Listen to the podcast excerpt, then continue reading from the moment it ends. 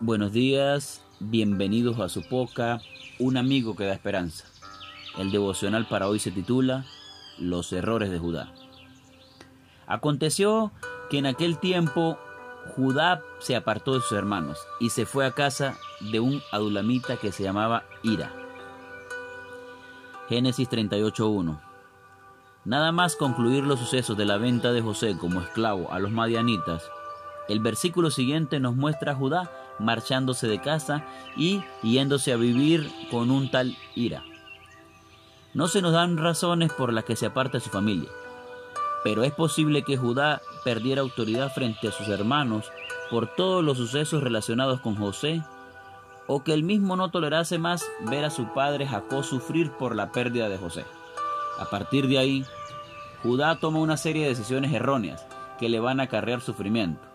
Si bien es cierto que al final sale resiliente y con una misión sublime, veamos algunos de los problemas.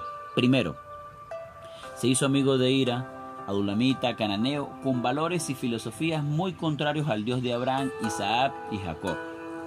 Segundo, se unió a una mujer, de la que no se sabe ni el nombre, hijo de otro cananeo Sua, quien frecuentaba la casa de Ira y de quien solo se nos dice su nacionalidad. La elección de una cananea como esposa era inaceptable según el código divino. Tercero, de la unión nacieron tres varones, Er, Onam y Sela. Cuarto, la mujer de Judá sufrió una muerte prematura. Quinto, su primogénito Er se casó con Tamar y poco después Dios le quitó la vida por su maldad. Sexto, su segundo hijo, Onam, se negó a levantar descendencia a su hermano difunto y Dios también le quitó la vida. Séptimo, la viuda Tamar, consciente de que el suegro se resistía a entregarle el tercer hijo para tener descendencia, urde con un plan para convencer al mismo Judá de que sea el padre de su descendencia. Judá cae en la trampa y acaba siendo el padre de dos mellizos, Y Sara. La vida de Judá se había convertido en un caos que parecía difícil de escapar. Mujer e hijos muertos, descendencia incestuosa, que merecía la muerte del suegro y de la nuera.